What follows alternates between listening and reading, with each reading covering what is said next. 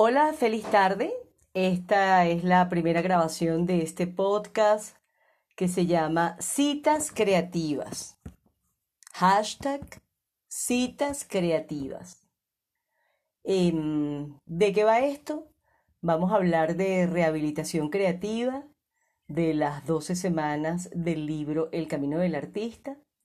Vamos a jugar citas creativas, y como sé que hay mucha gente que le tiene miedo a hablar, a expresarse y a comunicarse, les voy a dejar gratis un taller que se llama Pérdida del Miedo Escénico.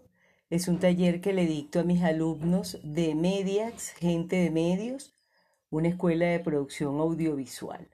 Así que a los que quieran jugar citas creativas, les dejo este regalito por aquí. Vale, pues.